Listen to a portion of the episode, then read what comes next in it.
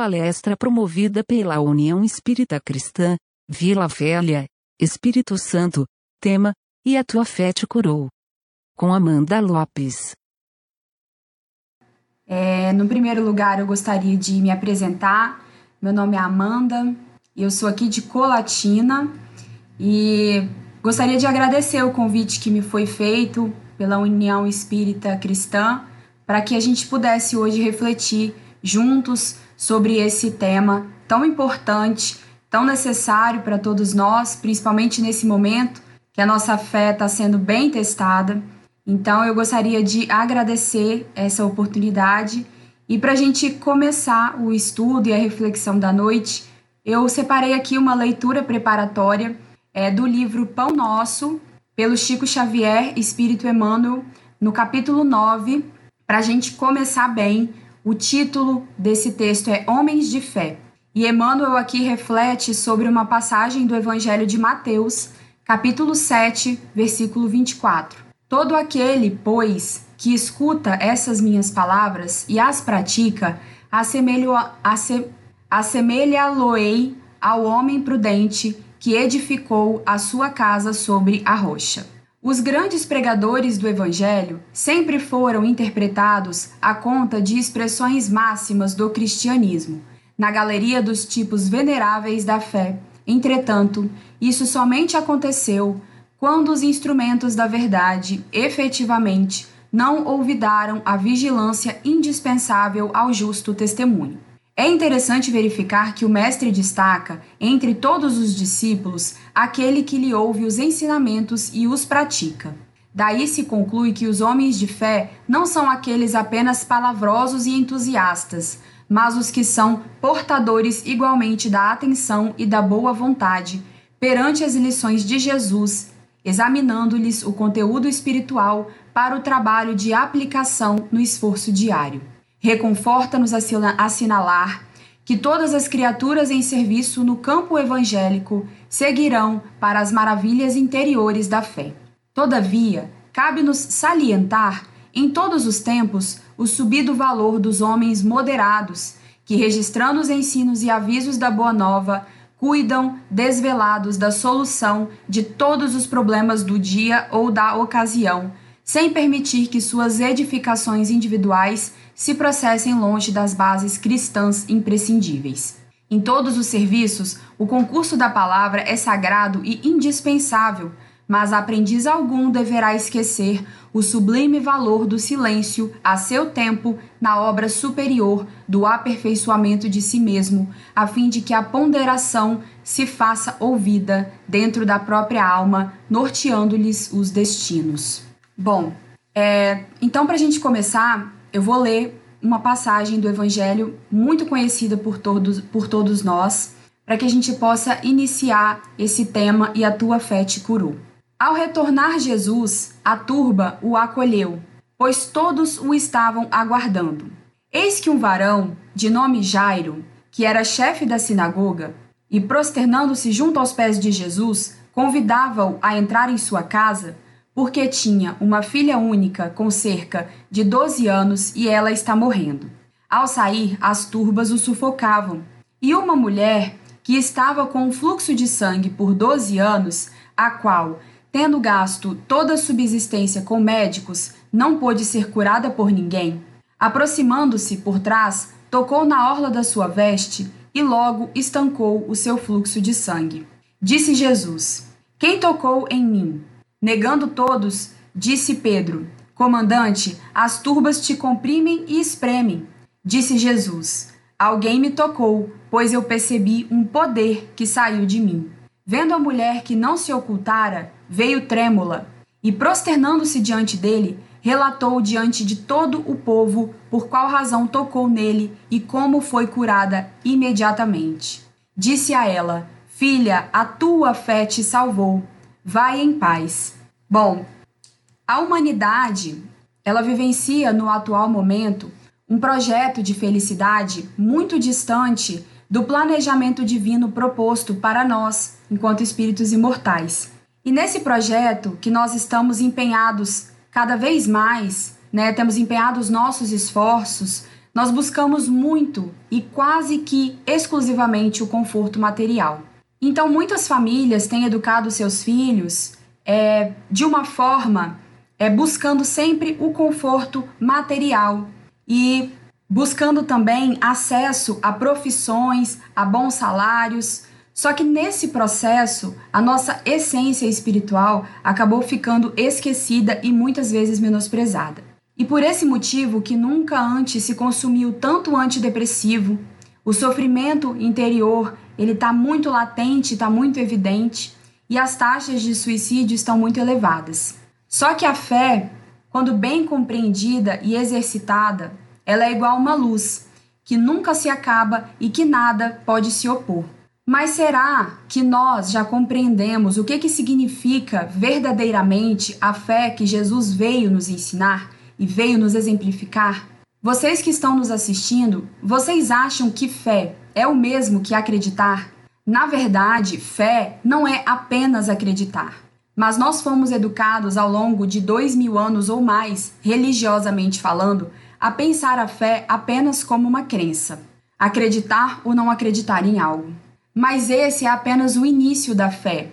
A fé ela é muito mais do que isso.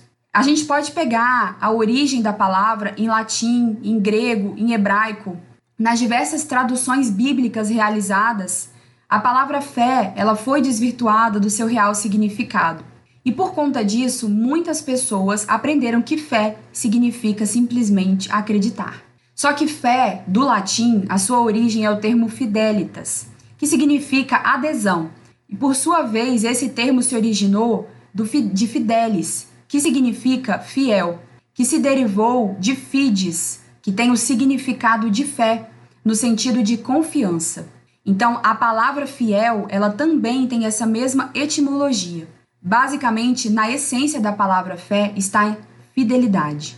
E no idioma hebraico, um dos registros mais antigos da palavra fé, emuná, aconteceu no livro de Abacuque, no volume sagrado da fé judaica, também presente no Velho Testamento da Bíblia Sagrada Cristã. Os principais significados da palavra emuná são fidelidade, confiança e lealdade. E é essa a fé que o Evangelho de Jesus veio nos ensinar através das suas palavras e principalmente através dos seus exemplos. Então, quando eu digo aqui sobre fé, eu não estou falando apenas de acreditar. Acreditar é um pressuposto, mas a virtude da fé ela tem a ver com fidelidade. E agora eu vou ler para vocês uma mensagem do Espírito Meimei, psicografia do Chico Xavier, com o título do texto Confia Sempre. Não percas a tua fé entre as sombras do mundo. Ainda que os teus pés estejam sangrando, segue para a frente, erguendo-a por luz celeste acima de ti mesmo. Crê e batalha. Esforça-te no bem e espera com paciência. Tudo passa e tudo se renova na terra mas o que vem do céu permanecerá. De todos os infelizes, os mais desditosos são os que perderam a confiança em Deus e em si mesmos, porque o maior infortúnio é sofrer a privação da fé e prosseguir vivendo. Eleva, pois, o teu olhar e caminha, luta e serve, aprende e adianta-te. Brilha a alvorada além da noite.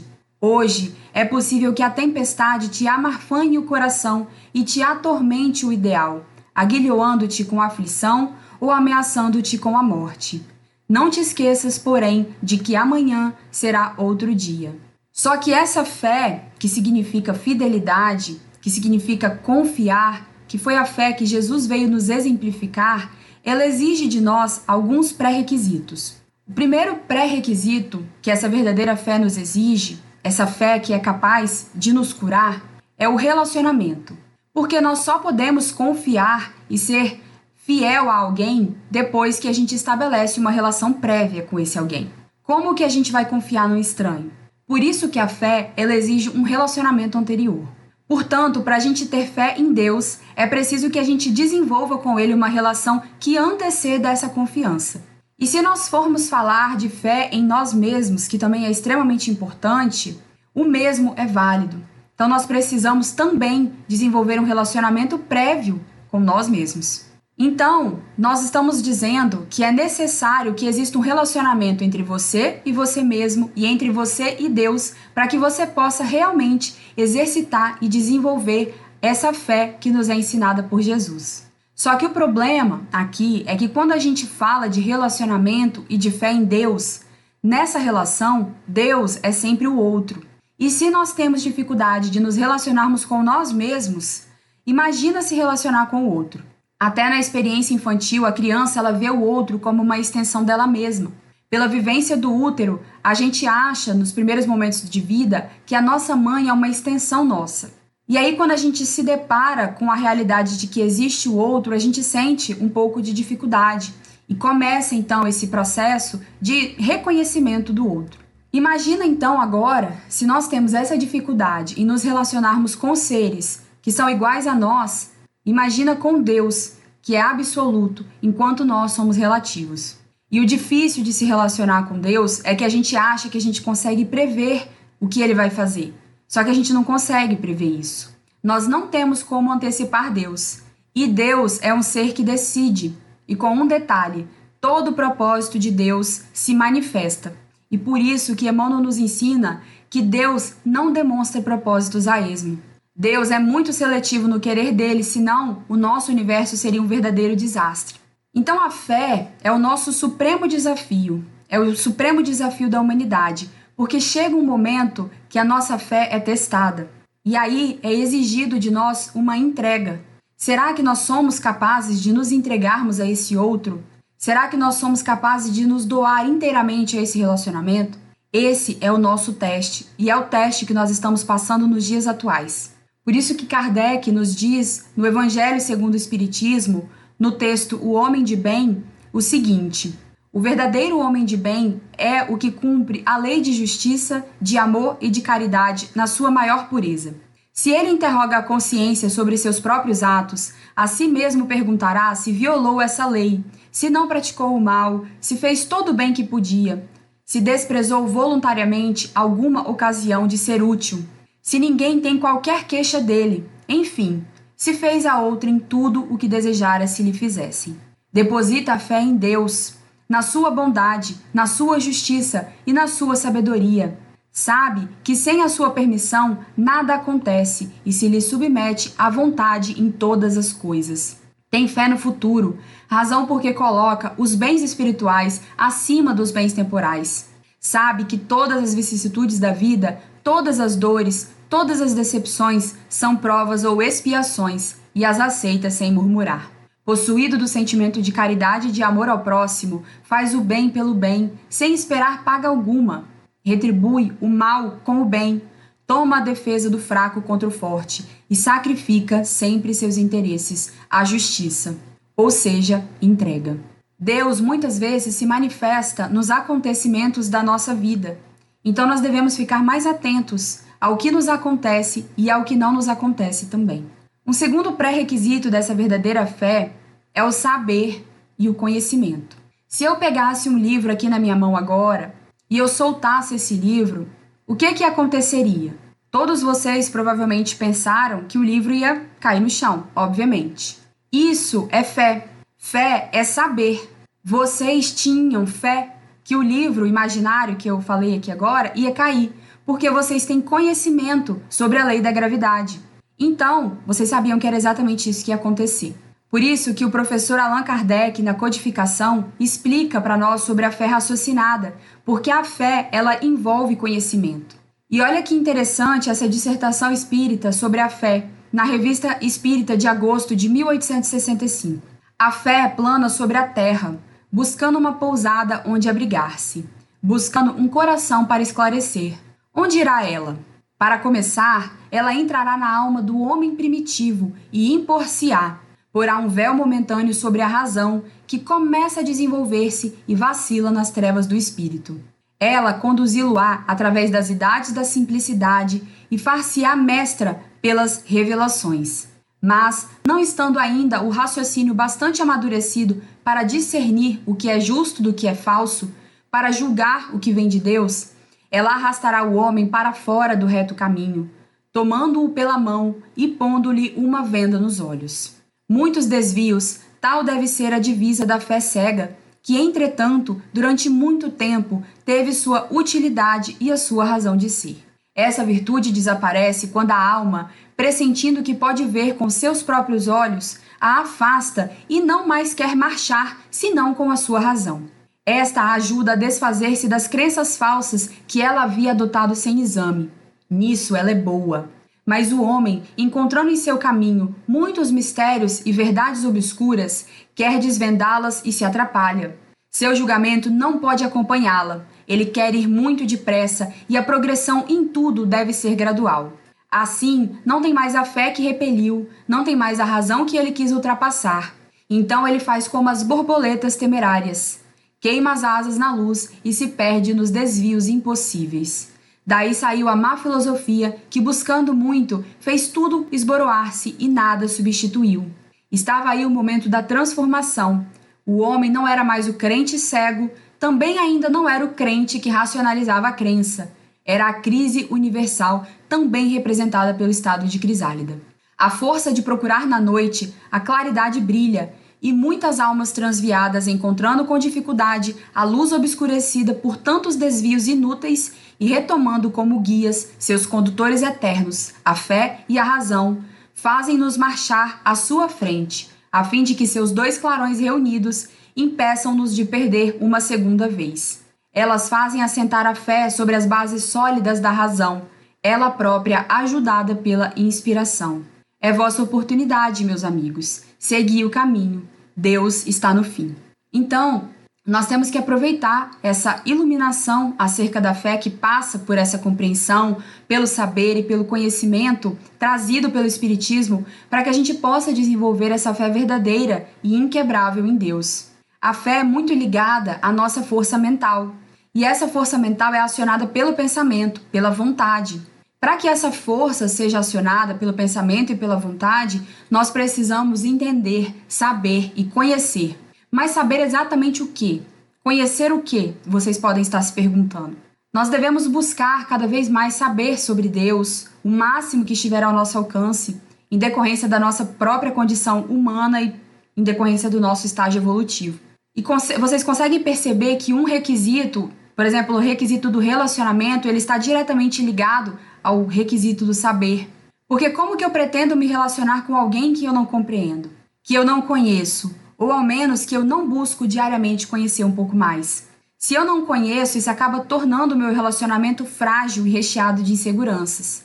Então é necessário para a criatura humana compreender as leis divinas, e colocá-las em prática em tudo nas nossas vidas. Entender o porquê que nós estamos aqui, qual que é o nosso propósito, qual é o espaço que a gente ocupa. Porque Deus é muito econômico e sábio e ele não despende energia criando à toa, sem propósito. Por que, que vocês acham que Jesus auxiliou na cura do cego de Jericó, da mulher com fluxo de sangue? Por que, que ele disse ao ladrão na cruz que ele estaria com ele em breve no paraíso? porque todas essas pessoas olharam para a direção certa e quiseram mudar, quiseram descobrir os seus propósitos no lugar certo, ao lado de Deus. Então, quando a gente tem uma certeza de para onde a gente vai, do que, que a gente está fazendo com a nossa vida, a fé é capaz de mover montanhas, porque a gente sabe daquilo, a gente tem certeza daquilo. Só que muitas vezes o que, que acontece, principalmente dentro é, da doutrina espírita? nós acabamos pulando a parte do, dos nossos estudos, por exemplo, lá do Livro dos Espíritos, que fala sobre Deus, e essa é a parte inicial do livro. Muitas, muitas pessoas, e eu me incluo dentro dessas pessoas, chegam no Espiritismo é, vindas de outras religiões. É, eu, por exemplo, vim da, da religião católica. Então, muitas vezes a gente chega com uma sede muito grande de saber sobre fenômenos, sobre é, médiums, sobre reencarnação, né, sobre efeitos físicos e tudo muito espetacular, né, que é muito interessante também, mas a gente acaba esquecendo muitas vezes de observar a base da doutrina, que é Deus, as suas soberanas leis e os seus atributos que precisam de ser compreendidos por nós e vivenciados por nós cada vez mais. Só que muitas vezes a gente não tem essa disposição e por isso que nós pecamos no nosso saber e no nosso relacionamento com Deus. E isso gera isso gera para nós uma fé rasa, uma fé insegura e uma fé muitas vezes frágil. O terceiro pré-requisito que essa verdadeira fé exige de nós é a constância de caráter. A fé, ela exige uma constância de caráter porque nós podemos destruir uma relação de 40 anos com um gesto de 5 segundos. A gente pode perder a confiança de alguém com um gesto bobo, impensado e invigilante. Então a confiança ela exige uma permanente alimentação, um permanente reforço, uma constância. Acontece que Deus, ele é imutável. Deus não se altera. E nas sublimes palavras de Emmanuel, a providência divina não pode descer para errar conosco. Por isso que Deus nos supervisiona do alto, sem abrir mão dos seus valores éticos e morais. Deus tem caráter e o seu caráter está gravado na natureza. Deus se revela para nós através das suas leis e não há negociação moral com Deus. Ele é imutável e exige de quem pretende se relacionar essa mesma inalterabilidade de caráter, essa mesma constância moral. A gente precisa de começar a cumprir com a nossa palavra. Mas nós somos espíritos imortais em evolução. E nenhum educador de respeito afasta as lições dos seus alunos. Então, muitas vezes a dor, a dificuldade são aguilhões que conduzem a alma humana ao progresso espiritual. As dificuldades, elas aprimoram a nossa fortaleza interior. E Paulo nos disse em Coríntios que a tribulação produz fortaleza. A fortaleza produz paciência. Paciência, porque a vida tem seus processos. Ninguém planta agora o milho e colhe amanhã. Jesus nos disse ainda para a gente entrar no nosso aposento íntimo e orar em segredo, lá em Mateus capítulo 6, versículo 6. E é dessa forma que a gente vai construindo cada vez mais uma relação íntima com Deus. A fé, ela é como um sol, a gente não pode tocar. Ela não é algo palpável, mas ela paira acima de nós. Ela é um sol que guia, que ilumina e que aquece as nossas vidas. E Deus nos responde através das circunstâncias, e muitas vezes essas circunstâncias são inusitadas. Deus é imaterial. Ele não tem boca, ele não fala, ele se revela. Ele é muito silencioso e age também nas nossas vidas de maneira muito silenciosa e delicada. Tão delicada que às vezes a gente chega a acreditar que nem foi ele. Então essa confiança em Deus ela não deve ser vista como uma imunidade à dor e às dificuldades. A confiança em Deus, ela deve ser vista como uma consolação. E aí agora eu gostaria de ler para vocês uma mensagem que Emmanuel trouxe para nós através de Chico no livro Coragem. O, o título do texto é Oração e Atenção. Oraste, pediste, desfaze-te, porém, de quaisquer inquietações e acerena-te para recolher as respostas da divina providência. Desnecessário aguardar de demonstrações espetaculosas para que te certifiques quanto às indicações do alto. Qual ocorre ao sol que não precisa descer ao campo para atender ao talo de erva que lhe roga calor, de vez que lhe basta para isso a mobilização dos próprios raios. Deus conta com milhões de mensageiros que lhe executam os excelsos desígnios. Ora e pede. Em seguida, presta atenção. Algo virá por alguém ou por intermédio de alguma coisa doando-te, na essência, as informações ou os avisos que solicites. Em muitas circunstâncias, a advertência ou o conselho, a frase orientadora ou a palavra de bênção te alcançarão a alma, no verbo de um amigo, na página de um livro, numa nota singela de imprensa e até mesmo num simples cartaz que te cruze o caminho. Mais que isso, as respostas do Senhor às tuas necessidades e petições muitas vezes te buscam através dos próprios sentimentos a te subirem do coração ao cérebro. Deus responde sempre, seja pelas vozes da estrada, pela pregação ou pelo esclarecimento da tua casa de fé, no diálogo com a pessoa que se te afigure providencial para a troca de confidências, nas palavras escritas, nas mensagens inarticuladas da natureza, nas emoções que te desabrocham da alma ou nas ideias imprevistas que te fulgem no pensamento, a te convidarem o espírito para a observância do bem eterno. O próprio Jesus, o mensageiro divino por excelência, guiou-nos à procura do amor supremo quando nos ensinou a suplicar: Pai nosso que estás nos céus, santificado seja o teu nome. Venha a nós o teu reino, seja feita a tua vontade, assim na terra como no céu. E dando ênfase ao problema da atenção, recomendou-nos escolher um lugar íntimo para o serviço da prece, enquanto ele mesmo demandava a solidão para comungar com a infinita sabedoria.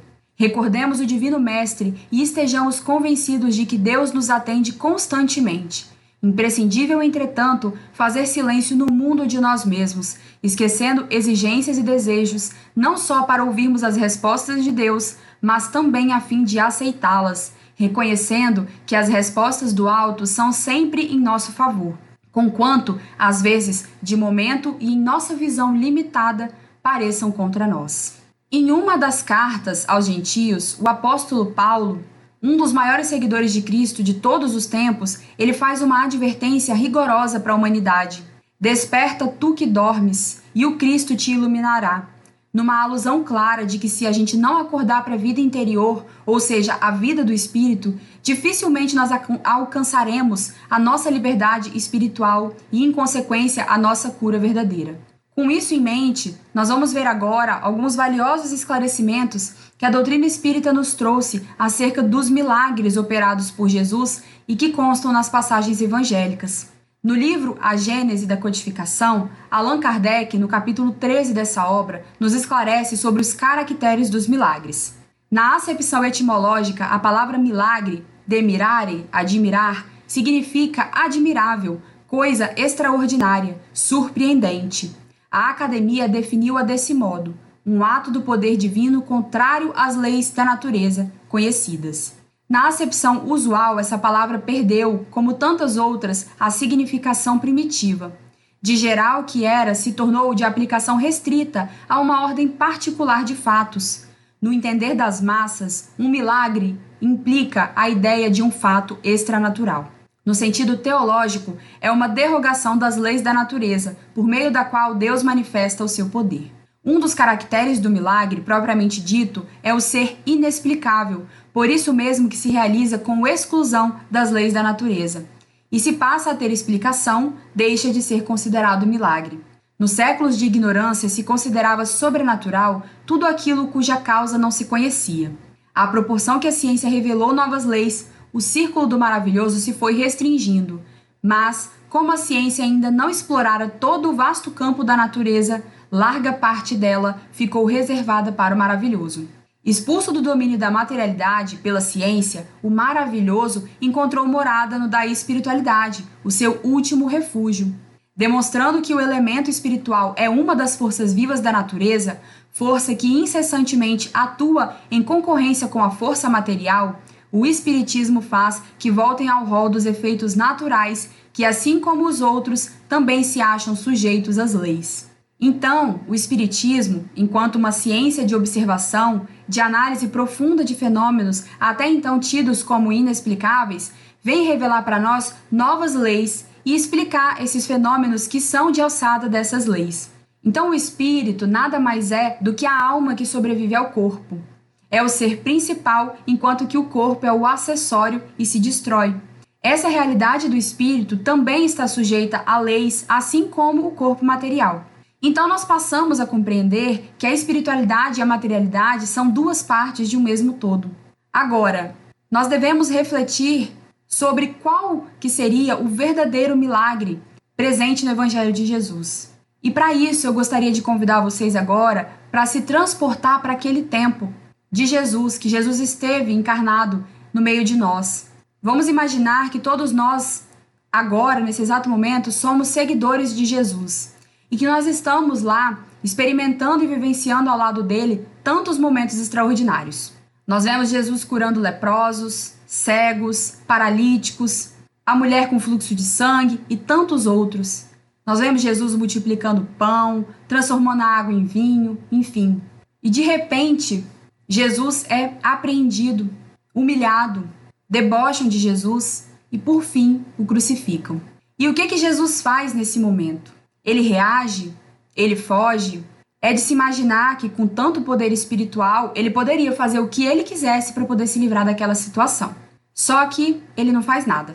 E em seus momentos finais, ele ainda pede perdão ao Pai por nós, porque ainda nós não sabemos o que fazemos. E como diz Paulo, o apóstolo, na Revista Espírita, de janeiro de 1864, a doçura constante do Cristo, a sua submissão à vontade de seu Pai, a sua perfeita abnegação são os mais belos modelos de vontade que se pode propor como exemplo. Então, o maior milagre do Evangelho é a exemplificação maior de Jesus, quando ele aparece, ora em espírito, ora materializado, a ponto das pessoas conseguirem tocar nele, trazendo para nós essa realidade da vida espiritual. O corpo de Jesus morreu, mas ele permanece vivo, assim como vai acontecer com cada um de nós. Esse é o maior milagre do Evangelho, ou seja, a coisa mais admirável do Evangelho. Mas para a gente compreender essas curas que Jesus realizou e que temos registros no seu Evangelho, nós precisamos antes de entender sobre dois elementos importantes que o Espiritismo nos esclarece em detalhes: sobre o fluido cósmico universal e sobre os corpos espirituais. No livro Evolução em Dois Mundos, André Luiz, através da psicografia de Chico Xavier, nos orienta que o fluido cósmico universal é o plasma divino, hausto do Criador ou força nervosa do Todo Sábio. Nesse elemento primordial vibram e vivem constelações e sóis, mundos e seres, como peixes no oceano. É nessa substância que as inteligências operam agregadas ao divino, em processo de comunhão. Essas mesmas inteligências divinas tomam o plasma divino como energia construtora dos sistemas da imensidão, obedecendo leis pré-determinadas em cocriação num plano maior. Já as inteligências humanas, em cocriação no plano menor, utilizam o mesmo fluido cósmico. Toda matéria é energia originária da força divina. Esse fluido é a força em que todos vivemos. Em Deus nos movemos e existimos. Então, nós somos esclarecidos que o fluido cósmico é a matéria elementar primitiva de onde se extraem todas as modificações e transformações das inumeráveis variedades de corpos da natureza. Já os corpos espirituais, eles são considerados um dos produtos mais importantes do fluido cósmico, sendo uma condensação desse fluido ao redor de um foco de inteligência ou alma. E além de Allan Kardec, nós tivemos William Crookes, Ernesto Bozano e outros que deram continuidade aos estudos dos fluidos e examinaram e realizaram várias experiências a ponto de comprovar que o corpo espiritual e fluídico produz fenômenos tão concretos e que obedecem a leis imutáveis quanto às leis que regem os elementos materiais. Só que no capítulo 14 da Gênese, que trata sobre os fluidos, nós somos esclarecidos que a natureza do envoltório fluídico, ou seja, do nosso corpo espiritual, está sempre em relação com o grau de adiantamento moral do nosso espírito. Então, nós, espíritos imortais, podemos mobilizar esses fluidos de acordo com a nossa vontade. No entanto, esse fluido tem direta relação da sua qualidade com a natureza da fonte emissora ou agregadora. Então, os homens podem atrair ou expelir fluidos com boa qualidade, assim como de má qualidade, a depender dos seus sentimentos e dos seus pensamentos. Então, os milagres são, na verdade, fenômenos naturais decorrentes dessa ação do corpo espiritual. André Luiz diz que quando as ondas desses fluidos estão conectados ao amor divino, elas são ondas super ultra curtas, com é, um alto poder de penetração, tanto na matéria quanto no nosso espírito. E o que Jesus fazia então naquele tempo era ter essa capacidade mental de mobilizar esses fluidos atmosféricos e ambientes, recolhendo da natureza essas substâncias fluídicas que ele necessitava, ou produzindo essas substâncias com a sua capacidade mental e direcionando o seu foco específico para aquilo que era o seu alvo. Ou seja, muitas vezes para o órgão do enfermo, para o enfermo como um todo, para os sentimentos do enfermo. Só que Jesus, segundo a classificação didática da escala espírita proposta por Allan Kardec, ele é um espírito que pertence à ordem dos espíritos superiores puros.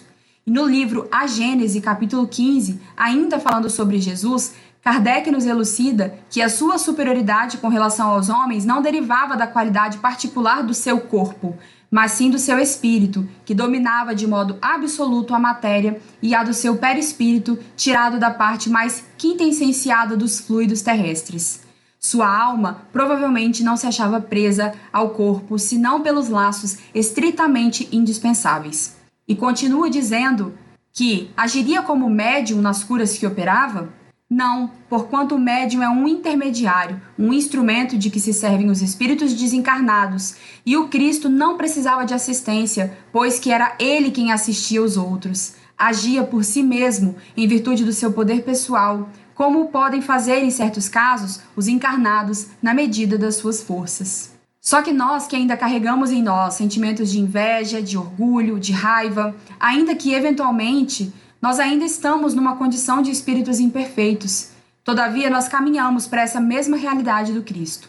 Então, o que Jesus fazia de tão certeiro e tão imediatamente, nós também fazemos todos os dias, com a diferença de que a produção das nossas ondas e a qualidade que é produzida, o nosso fluido, ainda não mobiliza a riqueza e a qualidade fluídica que o Cristo era capaz de mobilizar. Mas Jesus disse para nós que tudo o que ele faz, nós também somos capazes de fazer e muito mais. Então Kardec vem nos trazer no seu estudo que com essas descobertas e compreensões sobre a potencialidade do ser humano, nós somos capazes, nós seremos capazes de compreender cada vez mais a potência curadora que existe dentro de cada um de nós. Kardec nos esclarece que nas curas de Jesus existiam dois tipos específicos de ação: a cura ativa que era quando Jesus direcionava através da sua vontade o fluido curador para o corpo espiritual ou o corpo físico, para os sentimentos ou para a mente daquela pessoa que ele tratava, produzindo então uma ação direta da sua vontade sobre aquele que ele desejava curar. Aqui, o fluido irradiado pelo Cristo era absorvido por aquele que estava na sintonia, promovendo a ação que a vontade de Jesus determinava. E nós percebemos que nas diversas ocasiões que Jesus auxiliou nessas curas, que ele agia com uma terapêutica diferente para cada doente. Em alguns ele procurava uma postura ativa, em outros ele dava uma voz de comando. Em outras situações ele fazia um ato ativo como impor as mãos, que encontrando no enfermo uma receptividade, promovia uma sintonia que permitia essa ação transformadora. E existia ainda a cura passiva, que a vontade aqui não vem do Cristo, mas sim do enfermo. E o, e o enfermo ele se conectava ao Cristo para atrair o fluido curativo. Não dependia que Jesus desejasse dá-lo, mas a sua vontade, que era expressa através da sua fé, que fazia com que aquele fluido fosse mobilizado. Esse tipo de cura é exatamente o que aconteceu no caso da mulher com fluxo de sangue que eu relatei a passagem do Evangelho no início da nossa reflexão. Quando Jesus, naquela ocasião, perguntou para aquela mulher, quem me to perguntou para a multidão, na verdade, quem me tocou, ele questiona, na verdade, que aquele toque foi diferente dos demais toques que ele estava recebendo em meio àquela multidão, porque foi um toque que veio da alma daquela mulher, que demandava dele algo diferente dos outros, que demandavam apenas uma atenção humana. Então, ele questiona quem é essa mulher que busca Jesus com fé, com confiança e com certeza daquilo que ela ia encontrar. Então, a gente consegue perceber aqui que em ambos os tipos de cura é necessária uma coparticipação do enfermo. Não basta que o fluido esteja disponibilizado para nós, é preciso que o enfermo esteja na sintonia daquilo que lhe é ofertado. Então, é preciso que o campo mental se abra e que a ressonância dessas ondas de cura possam encontrar guarida no campo vibracional daquele que deseja aquela cura. No entanto, o que a gente vê muito é que se o enfermo permanece em atitude de rebeldia e de infantilidade interior, em que apenas o outro é que precisa fazer a cura, mas a própria pessoa não deseja mobilizar dentro de si o necessário para que isso aconteça, então ela acaba repelindo esse fluido curativo, e aí não é possível que aquele fluido lhe promova a transformação necessária. Porque, do mesmo modo que só nós nos enfermamos a nós mesmos, só nós somos capazes de nos curarmos. E esse processo de cura, ele passa ainda pelo merecimento, porque em muitos casos a doença faz parte de um processo expiatório necessário, razão pela qual é, a pessoa fica impossibilitada de receber a cura física, mas ela sempre recebe o alívio e o amparo necessário espiritual. Só que muito mais do que compreender os mecanismos da cura, como, que, como nós vimos até então, a verdadeira pergunta que nós devemos nos fazer para finalizar essa nossa reflexão não é como Jesus operava essas curas, mas sim por que, que Jesus curava. Por que Jesus curava? Porque assim, uma coisa é certa: todos que foram curados por Jesus e que nós temos notícias ao ler o Evangelho morreram, assim como todos nós vamos morrer. Então, o paralítico, o leproso, a mulher com fluxo de sangue, todos eles morreram. Então, será mesmo que a mensagem de Jesus é para corpos que vão morrer? Não. A ação de Jesus não pode ser para corpos perecíveis. A cura de Jesus se dá na nossa alma, porque a nossa alma que é imortal. No livro Premissas do Reino, por exemplo, relata mais sobre a vida dessa mulher com fluxo de sangue e que foi curada por Jesus. Ela foi um exemplo de uma pessoa que recebeu a cura e transformou verdadeiramente a vida dela. Ela se entregou à vida ao lado de Deus, se entregou a esse relacionamento com Deus e morreu curada. Então, quando a gente conseguir abrir o Evangelho de Jesus e ler os seus ensinamentos com os olhos de espírito imortal, sabedores e entendedores da verdadeira vida e das leis divinas que regem todo o universo, nós perceberemos que todos os mínimos detalhes das atitudes de Jesus, quando ele ensinava e quando ele silenciava, quando ele curava e quando ele deixava de curar, todas essas atitudes refletem ensinamentos fundamentais para o nosso ser espiritual. O evangelho de Jesus ele pede de nós olhos imortais, porque enquanto a gente olhar com os olhos de um encarnado, nós veremos muito pouco. Nós precisamos muito além de compreender os mecanismos da verdadeira fé e de como as curas se operavam, a gente precisa de entender o propósito delas. E com essa reflexão, eu encerro a minha fala sobre E a tua fé te curou, que era o tema que a gente propôs para a reflexão dessa noite de reflexão profunda sobre os ensinamentos de Jesus. Então vamos fechar mais uma vez os nossos olhos e vamos tentar respirar de uma forma mais calma, tentar tranquilizar um pouco mais a nossa mente e tentar canalizar dentro de nós todo esse ensinamento que foi passado sobre o Evangelho de Jesus, principalmente sobre os exemplos de Jesus para as nossas vidas. Mestre Jesus, espiritualidade amiga, nós agradecemos a oportunidade de aprender um pouco mais sobre as suas ações e sobre a verdadeira vida. O tema proposto, A Tua Fé Te Curou, é um tema extremamente importante para todos nós enquanto humanidade nesse momento, que a nossa fé vem sendo testada dia após dia. E muitas vezes a gente não entende o propósito disso tudo, mas nós sabemos que nada acontece por acaso e que nada é em vão, e que o propósito de Deus para nossa vida muitas vezes passa despercebido por nós. Mas Deus tem um propósito para todos nós sempre, e tudo isso serve de aprendizado para a nossa caminhada.